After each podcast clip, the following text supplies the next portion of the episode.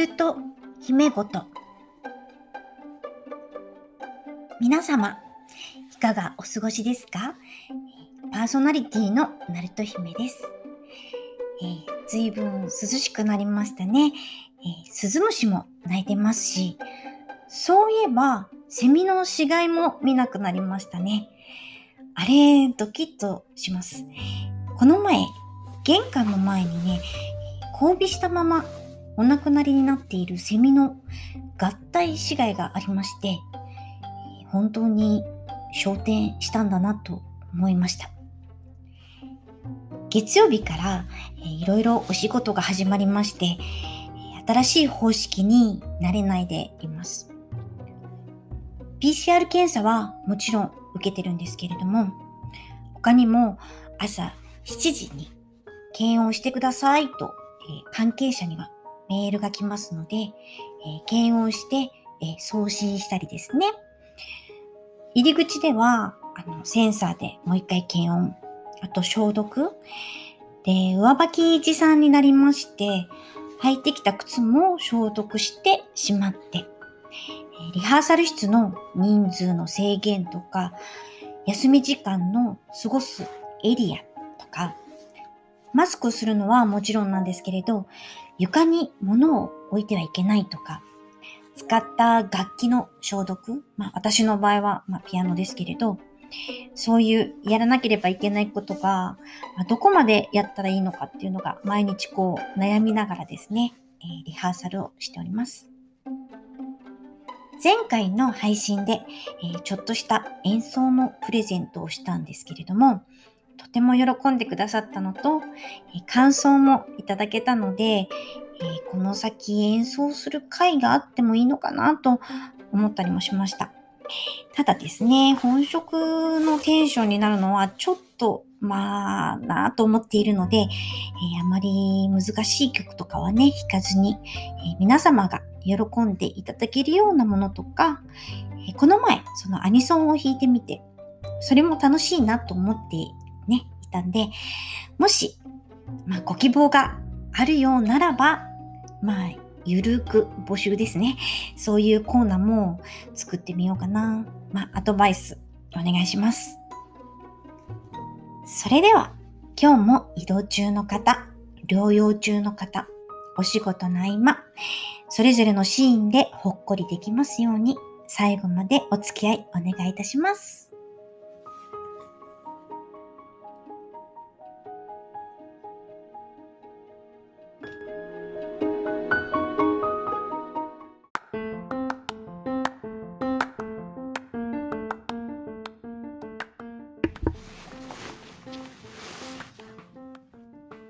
時事ネタ丼。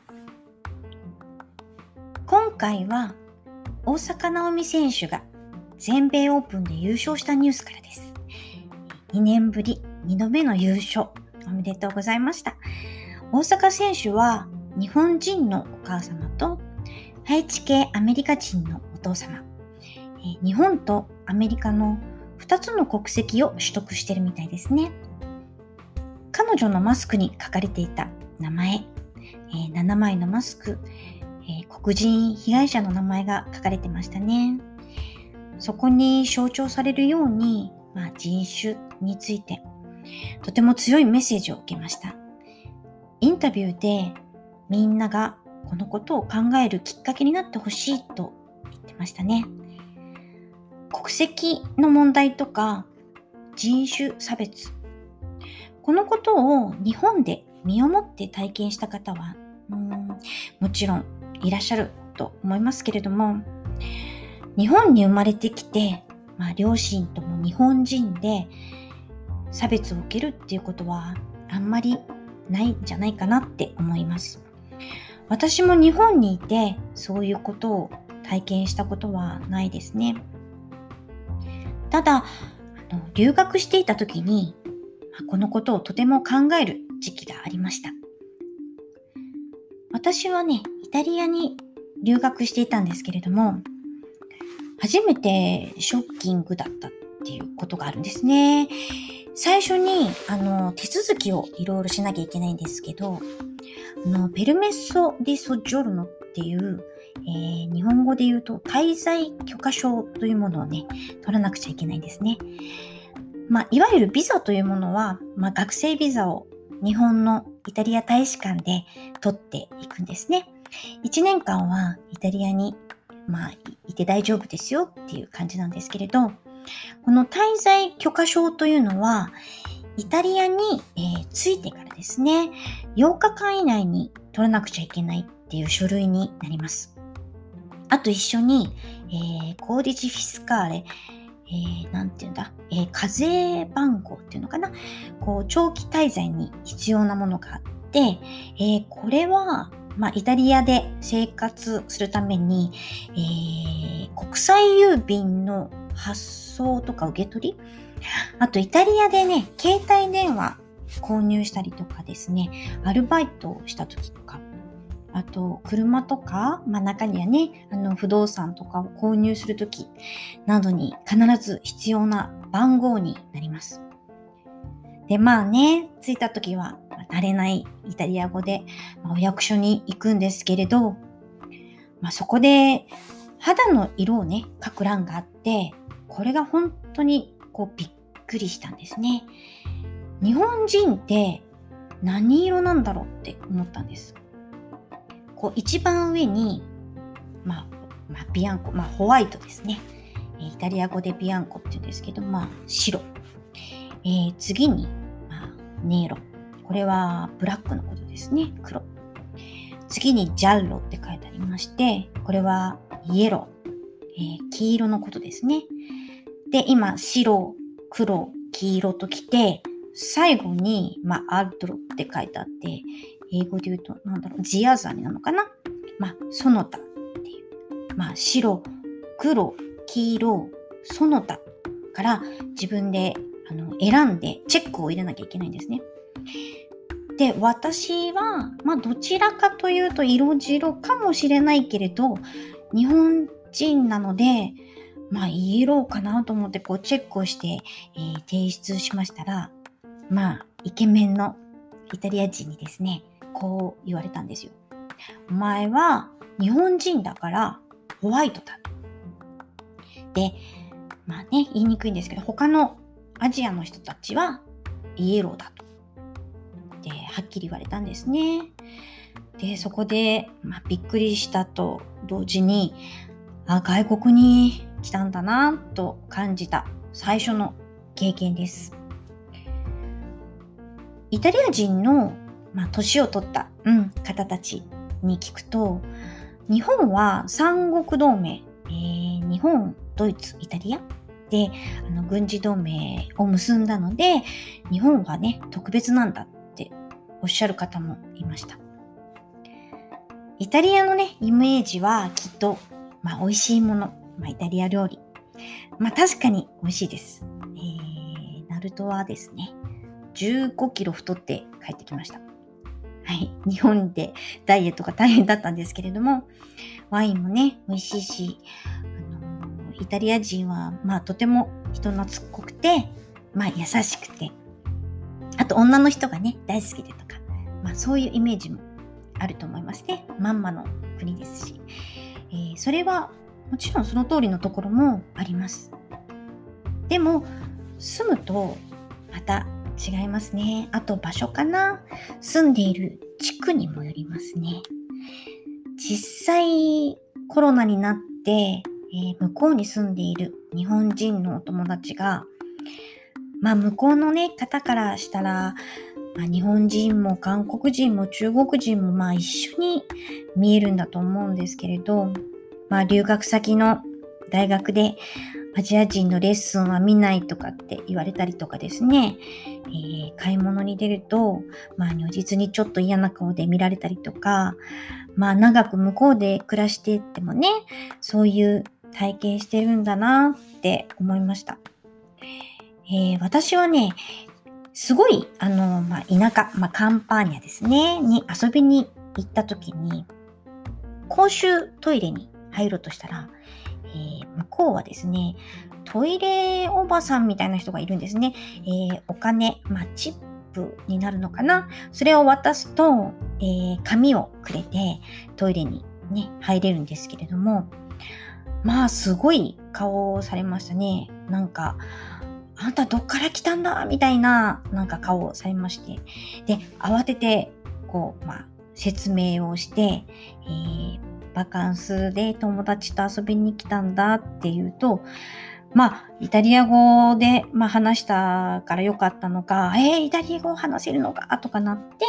やっとそこでちょっとこう、距離が縮まるというか、で、その後ですね、まあ、しつこく、まあ、日本ってどこにあんだとか、まあ、侍だの、刀だの言われて、まあ、なかなかトイレに行けなかったりとかしたんですけれど、やっぱりあの、なかなか、びっくりするみたいですね。あまりこう外人の、うん、住んでない街とかに行くと、すごくアジア人はびっくりされます。差別はですね、まあ今はもう本当に良くなってグローバルなんですけれども、まあ就職ですね。やっぱりことね、音楽になると、イタリアは伝統のある国なのでね、他の国の人、まあ特にアジア人はね、私の頃は難しかったですね。えー、同じ実力があったら、まあ必ずイタリア人を採用しますし、実際あの自分の先生にも、まあ先生もイタリア人なんですけど、まあ仕事をしたいならドイツに行けと言われました。こう、頑張っても、まあその国の勉強をして、えー、どんなにイタリア語が上手くなっても、イタリア人にはなれないんだなって思って、超えられないものってあるんだなって身をもって分かりました。私は帰国して日本で生活することに決めたんですけれど、向こうに残ってね、結婚をしたお友達とか、えー、そのまま勉強とか仕事を続けている人もね、たくさんいらっしゃって、まあ本当にメンタルが強くないと、外国で生きていくには、まあ自分が日本人であるってことはね、もうどうやっても消せないんだなって思いましたね。大坂なおみ選手もね、メンタルですごく自分自身強くなったっておっしゃってましたね。えー、私も今一度この人種差別の問題を、考えてみようと思ったニュースでした。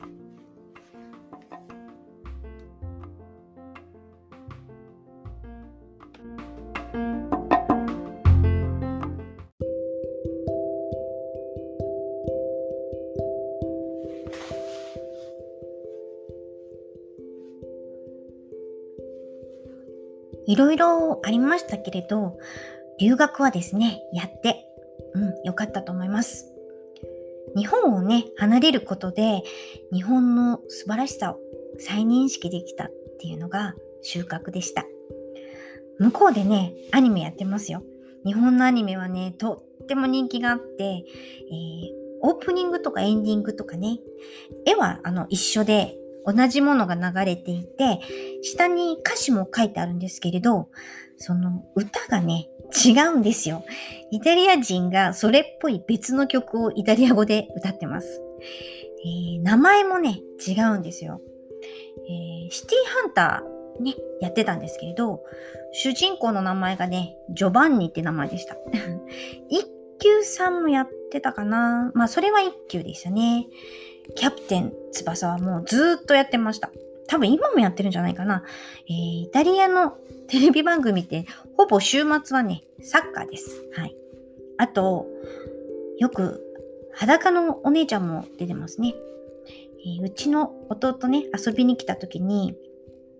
お水の宣伝、CM なんですけれど、えー、レビッシマっていうメーカーのお水がありまして、ただ、こう、裸のお姉ちゃんがですね、まあ、泳いでるんですよ。すっぽんぽんで。で、最後に、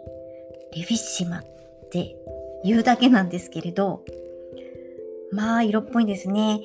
で、弟はですね、画面の前で手を組んで、ありがとうって毎回言ってました。えー、そんなことを思い出しながら、最近の徒歩法を話して終わりたいと思います。昨日着たワンピース、気がついたらですね、ものすごく汚れていて、それがちょっとこう、あの、白い汚れと言いますか、あの、歯磨き粉が飛んじゃった時、なんかこう、変なシミみたいになりますよね。わかりますか、えー、で、匂いをちょっと嗅いだら、まあ、洗濯洗剤の匂いなんですね。どうもこう、うまく溶けずにくっついちゃったみたいで、えー、そのまま乾燥機にもかけちゃったんで、えー、なんかくっついたまま取れなかったんですね。で、職場でですね、なんか、してきたの？と散々言われまして、あの、違うよって言ってたんですけど、いや、なんかしてきたでしょ、と。もう一日中言われてましたね。はい。えー、大人の会話でした。今度からは洗濯物は詰め込まないようにします。最後までお聴きくださりありがとうございました。え、番組のご感想、ハッシュタグ、ナルト姫ごとでつぶやいてください。